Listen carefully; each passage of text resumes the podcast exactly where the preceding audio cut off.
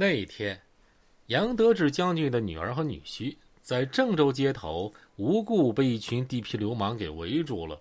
这女婿啊有点身手，几下子就打退了流氓。本以为这事儿就结束了，过去了。可是流氓头子找到当地民警告状，让其撑腰。这个民警头子其实早已经和流氓勾结了。民警决定把那个人找出来出气。杨德志将军的女婿被流氓堵到家里，这次流氓们人多势众，将其打倒在地。杨德志将军的女儿见状，表明身份，流氓是落荒而逃。这下可闯了祸了。那头子知道对方身份之后，害怕到自杀谢罪。杨德志将军得知此事，随即坐飞机赶往郑州。而他到达郑州之后，并没降落，而是在空中盘旋了许久。他面色沉重的从窗外往下看了几眼，随即说。河南实在是太乱了。说完这句话之后，杨德志将军决定立即返回北京，将此社会乱象上报给邓公。此次事件之后，中央开始高度重视黑恶势力扫除，并提出了严打方针，当即成立了中央严打指挥部，在同年八月份开始实施严打。以暴制暴是当时的中国能够采取的唯一方式，但并不是单纯的以彼之道还施彼身。国家采用的是维护正义的和平的暴力。唐山菜刀队素来臭名昭著，加上一个月前的上海解放军事件，毫无疑问的在第一批严打名单上。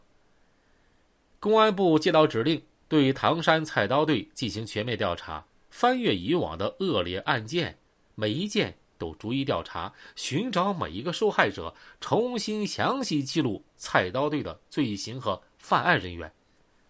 同年九月二号，全国人大会议通过一系列扫黑除恶的法律法规，相继颁布了严厉打击各种刑事犯罪活动的决定，关于严惩严重危害社会治安的犯罪分子的决定等多项决定。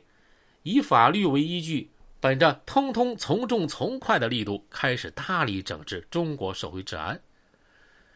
关于严厉打击刑事犯罪活动决定表明，要全党动员、首长动手、层层负责、广泛发动群众、统一组织行动、一网一网的撒，一个战役一个战役的打，务必做到有威力、有震动。当时还流行着这么一句口号。可抓可不抓的坚决抓，可判可不判的坚决判，可杀可不杀的坚决杀。在严打期间，公安部积极发动群众的检举能力，每天都能收到无数封老百姓送来的检举信。短短两个月时间内，公安局抓到五十个菜刀队的主要成员，这些人的年龄最小的还没成年呢，最大的也就二十六七岁。此次严打行动的力度，从执行方式上可见一斑。国家把判处死刑的权利直接下放到区县级人民法院。几天之后，立即对这五十个犯人是判处死刑，并尽快执行。执行当天，犯人被尽数压在卡车上，胸前带着木牌子，上面写着他们的罪行。卡车上面和道路两侧站满了荷枪实弹的武警。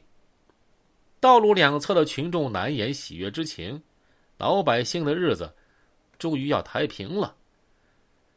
过了一段时间，警方又陆续抓到菜刀队成员六百多人，这些人几乎啊全数犯案，有的人身上还有命案，他们全部受到应有的惩罚。菜刀队逐渐被瓦解，消灭了绝大部分势力，但是小股势力依然猖獗，直到三年之后。社会治安才恢复如常。国家出手力度之大，也震慑了尚未被惩处的不法之人。有的人畏罪自杀，有的人畏罪自首。最后，一批接一批的严打名单被尽数执行，什么湖南斧头帮啊、东北二王啊、内蒙古黑恶势力等等，都被相继铲除。严打在全国范围内取得显著的成果。而法律在这一刻成了强有力的支柱。继一九八三年严打之后，我国在九六年和两千零一年分别也进行过两次全国范围内的严打，但是这两次严打的规模都比不上第一次的严打规模。黑恶势力是和谐社会的毒瘤，对其不能纵容，也不可松懈。扫黑除恶也是社会任何时期都不能忘记的必修课。